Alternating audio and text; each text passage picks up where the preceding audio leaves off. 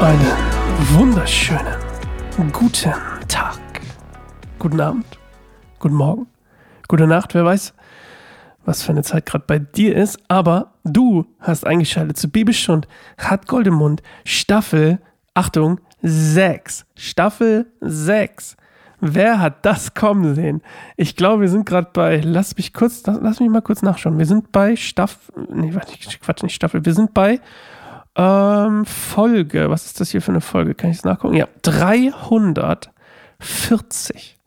340 Episoden ähm, haben wir jetzt quasi erreicht mit Bibelstunde Goldemund.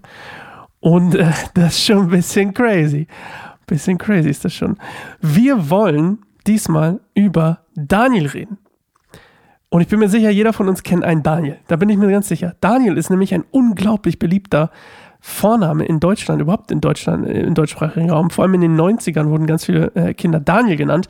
Und ähm, unter anderem, woher kommt das? Von unserem Freund Daniel hier, über den wir reden wollen, weil Daniel ist ähm, zum Beispiel in der Bibel gibt es manche Sachen, da ist man, also manche Personen, die sind, da ist man sich nicht ganz sicher, ob, er, ob die Person erfunden ist oder ob sie einfach nur sinnbildlich für jemanden steht, für etwas steht und der Name gar nicht so wichtig ist. Aber Daniel ist tatsächlich eine historisch belegte Person. Und das wissen wir daher, unter anderem daher, dass ähm, die Babyloner ähm, und auch andere Völker, ähm, wie sagt man, ähm, Überlieferungen hinterlassen haben oder es Überlieferungen gibt, dass quasi Daniel in der einen oder anderen Art und Weise ähm, zu dieser Zeit existiert hat. Das heißt, Daniel ist eine historische Figur, keine erfundene, also eine historische Person. Und ähm, Daniel an sich, und ich, ich will erstmal so ein bisschen euch ein bisschen was über Daniel erzählen, deswegen ist das hier auch der Prolog. Daniel wurde in die königliche Linie hineingeboren, also in die, in die Könige von, von Israel. Und ähm, er war Teil der angesehenen Familien Israels und er war attraktiv, intelligent und das lesen wir auch gleich im ersten Kapitel morgen. Ähm, das ist unter anderem der Grund, warum er verschleppt wurde. Nicht nur, weil er in der königlichen Linie war, beziehungsweise äh, zu den ja, höheren, höherklassigen Familien des, des Landes gehört hat, sondern unter anderem auch, weil er schlau, intelligent, attraktiv, sportlich, körperlich äh, ähm, ähm, fit war und als er verschleppt wurde, war er ungefähr 16 Jahre alt. Das ist so die Schätzung. 605 vor Christus wurde er verschleppt von den Babylonern nach Babylon, von Nebukadnezar auf seinen Feldzügen. Ähm, und, und äh, ja, Daniel zum Beispiel wird auch im Buch, also Daniels Buch an sich ist sehr prophetisch, das nochmal ganz kurz vorweg gesagt. Es ist ein sehr prophetisches Buch, es geht sehr viel um Prophetien, vieles deutet auch wiederum auf die Offenbarung zum Beispiel hin. Und ähm, Daniel wird aber im Buch selbst nie als Prophet bezeichnet. Er ist äh, einer der Weisen, wie, wie ihn Nebukadnezar nennt, einer dieser weisen Elite sozusagen. Aber er selbst oder überhaupt, er wird nicht als Prophet bezeichnet. Allerdings, Jesus nennt ihn trotzdem einen Propheten, ähm, weil er nämlich diese beiden, er erfüllt eigentlich den, den, wie sagt man, den, äh, den, den, den, die Kriterien eines Propheten, sagen wir es mal so. Und er empfängt nämlich Gottes Botschaft und offenbart Wahrheiten über die Zukunft. Also über Gottes Absichten. Das heißt, er hat eigentlich schon die Rolle eines Propheten und er, er richtet diese Botschaften auch ans, ähm, indirekt ans Volk aus, obwohl Nebukadnezar es mehr macht oder es mehr passiert und das Volk es sieht. Aber es gibt jetzt nicht unbedingt diese Stelle, wie es bei vielen anderen Propheten ist, wo er öffentlich sich hinstellt und sagt, das ist Gottes Wort, das ist die Zukunft, das ist die Botschaft von Gott ans Volk. Das passiert nicht so richtig. Also er hat zwar eine wichtige Stellung, er ist auch, Jesus nennt ihn Prophet, aber er hat nicht dieses, er erfüllt auch die Kriterien als Propheten gewissermaßen, aber nicht auf diese Art und Weise, wie es zum Beispiel jemand macht wie Jesaja zum Beispiel. So, also, das nur mal ganz kurz zu unserem Freund Daniel als Person. Und das Buch an sich ähm, ist literarisch ziemlich spannend. Ähm, es ist nämlich Teil der apokalyptischen Literatur und das mag jetzt für den einen oder anderen total abstrus klingen, aber Apokalypse in unserer Bedeutung, also so wie wir das Wort kennen, bedeutet es halt immer irgendwie, keine Ahnung, von so einem Film, Weltuntergang, bla bla bla. Aber Apokalypse in sich bedeutet eigentlich aus, Griech, aus dem Griechischen Enthüllung oder Offenbarung. Und das ist das, was hier auch passiert, denn diese Weissagungen Daniels sind eigentlich das ist das erste große Buch dieser apokalyptischen Literatur, also das, was quasi Offenbarung ist, Offenbarungsliteratur. Und natürlich ist die ganze Bibel auf irgendeine Art und Weise eine Offenbarung. Das will ich gar nicht abstreiten, aber es ist so quasi das, erste Buch aus der Bibel, was apokalyptisch, also enthüllend ist. Und ähm, in, diesen apokalyptischen in dieser apokalyptischen Literatur schreibt halt, wie gesagt, ein Mensch über und von den Wahrheiten Gottes. Ähm, und diese Person empfängt die oder jemand anders, der ihr nahesteht, empfängt sie, in dem Fall Nebukadnezar, ähm, in Visionen zum Beispiel. Nebukadnezar träumt davon und ähm, es sind viele Symbole und viele Zeichen enthalten über halt Gottes Plan für die Zukunft. Und ähm, ja, das ist so, Daniel ist so das erste große Buch der apokalyptischen Literatur. Das nur mal ganz kurz am Rand erzählt. Von der Sprache her ist das Buch übrigens auch super spannend. Ähm, das Buch ist eigentlich eingeteilt in zwei große Schwerpunkte und dementsprechend, das ist das Spannende, auch in zwei Sprachen im Ursprung geschrieben. Nämlich auf der einen Seite ist es das Aramäische und das ist zum Beispiel ein Kapitel, das, das am Anfang ist, fängt, es fängt Griechisch, äh, Quatsch, Griechisch, es fängt Hebräisch an und dann wird es ab Kapitel 2, Vers 4b tatsächlich sogar, also mitten im Vers, wird es aramäisch, weil dieser Teil bis Kapitel 7, Vers 28, weil das Weissagungen über Gottes Plan für die Heiden sind. Also für, das, für, die, für die damals genannten Heiden, also die Nichtjuden. Und deswegen ist es auch in der Sprache verfasst, die die Heiden sprechen, nämlich Aramäisch. Und davor und danach, also quasi am Anfang bis Kapitel 2, äh, Vers 4 und dann nach Kapitel 7, 28 ist es wieder in Hebräisch, weil ähm, es da in diesen beiden, in dem anderen Schwerpunkt geht es quasi in den, in, den, in den Rahmen, sozusagen im Rahmen geht es um den Einfluss und die Auswirkungen der Heiden auf Israel. Und deswegen ist dieser Teil gesch geschrieben in der Sprache der Juden, also Hebräisch. Was ich super spannend finde, weil im Prinzip schon äh, wie bei vielen Büchern auch in der Bibel der, der, der, äh, der, die Zielgruppe, heute beim Marketing denkt man immer, okay, was ist unsere Zielgruppe? Wie müssen wir irgendwas machen, damit es die und die Zielgruppe erreicht, die wir erreichen wollen?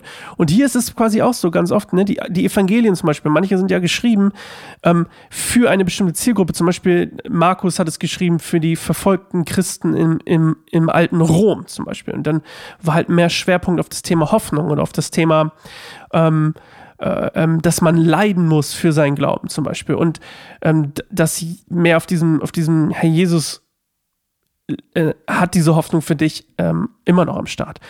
Und ähm, Daniel hat hier quasi, die, die, die Form vom Buch ist quasi wie äh, ebenfalls in diese Zielrichtung, also der, der Person, dieser Personengruppe zugerichtet, wenn man so will, in der Sprache. Und das Buch Daniel an sich wurde ähm, im 6. Jahrhundert vor Christus geschrieben von Daniel selbst was auch unglaublich spannend ist, weil, weil man es auch nicht so immer hat, dass jemand über sich selbst schreibt, so, so quasi biografisch. Ich weiß nicht, autobiografisch heißt es dann, ne? Ja, ich glaube schon. Und ähm, der Zweck, warum Daniel das hier geschrieben hat, das Buch, ist, ähm, dass er auf der einen Seite ein Beispiel dafür geben wollte, das ist natürlich nur das, was die Experten oder die Leute, die sich damit beschäftigen, sagen. Also die, die Zweck und der Zweck des Ganzen ist, kann man natürlich nie genau wissen, weil man Daniel nicht gefragt hat. Ähm, es gibt manche Anhaltspunkte logischerweise, die das belegen, aber naja. Es geht um Daniels persönliche Hingabe an Gott als quasi Beispiel für die Menschen in einer quote-unquote heidnischen Gesellschaft. Also wie lebe ich, wie die Israeliten quasi im Exil in Babylon, in Babylon leben, in dieser heidnischen oder in dieser ähm, sündhaften Gesellschaft sozusagen. Ähm, wie können sie ihren Glauben behalten? Wie können sie trotzdem weiterhin Gläubige ähm, ähm, ähm, Juden bleiben.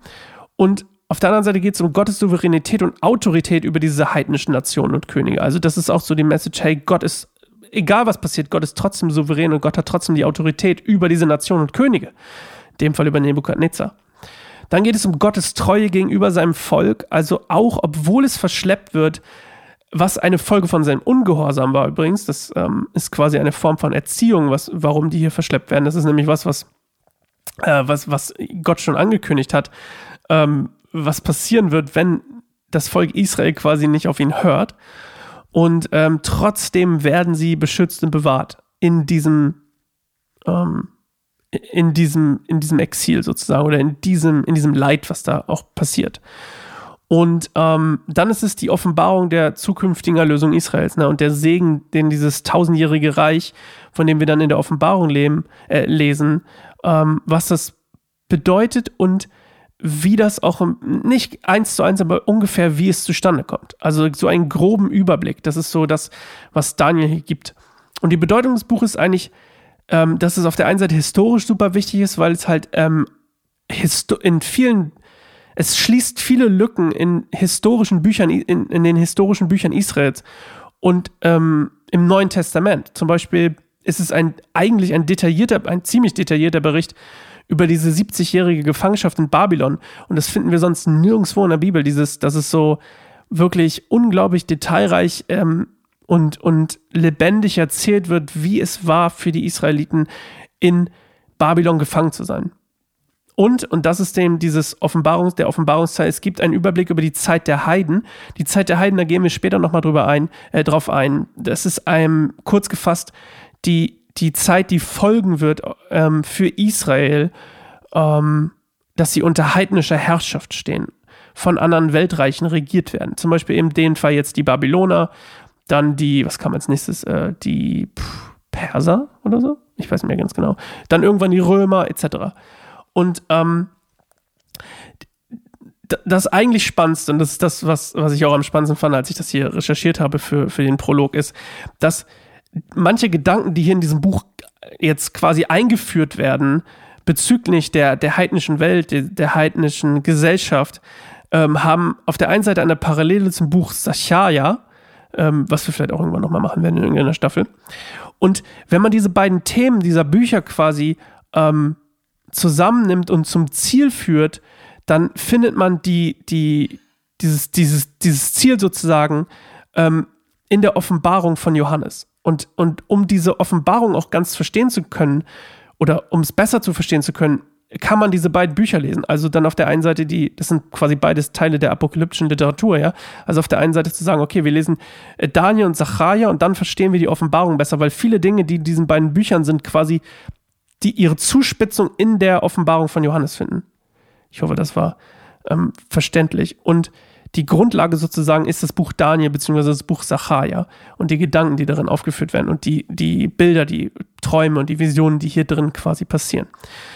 So, das ist das, was uns in den nächsten Wochen, ich wollte sagen Monaten, aber nee, ich glaube, zwei Monate schaffen wir nicht. Ich glaube, wir sind ungefähr bei, ich weiß es gar nicht genau, Lass mich mal schauen. Wir sind ungefähr bei, wie viele Seiten habe ich denn hier? Wir sind tatsächlich ungefähr bei, Mann, ist gar nicht so weit. Bei einem Monat, sind ungefähr 30 Folgen. Daniel ist, das Buch Daniel ist gar nicht so lang. Ähm, die, die Kapitel sind immer ein bisschen länger, aber das ist eigentlich ein, äh, also es ist ein bisschen mehr lesen und dann trotzdem nochmal schön ins Deep Dive da rein. Und ähm, ja, diesmal habe ich mir vorgenommen, das nur kurz vorweg, ähm, wir werden ab sofort immer erst den Text hören und dann was dazu sagen. Ich glaube, das ist schöner, einfach um reinzukommen, nicht erst irgendwie gebrabbel, brabbel, brabbel, sondern erst hören, dann bisschen was darüber erzählen. Okay, so, das war's von mir für die erste Folge. Das war der Prolog. Daniel erwartet uns in diesem nächsten Monat. Ähm, es wird diesen Jahr, dieses Jahr noch zu Ende gehen. Wir werden ungefähr Anfang September landen mit, dem, mit der letzten Folge. Und ich freue mich drauf. Okay, soweit. Geht gerne auf keineinsamerbaum.org. Verfolgt unsere anderen Sachen, die wir haben. Ähm, Falls ihr nur diesen Podcast hört, ich kann euch dringend ans Herz legen, den, äh, die Podcast-Folge mit Johannes Hartl zu gucken, die wir gemacht haben, ähm, Anfang Oktober. Eine sehr schöne äh, Folge geworden, sehr, sehr inhaltsreich und sehr wertvoll. Okay, soweit. Macht's gut. Bis äh, morgen. Ja, ciao.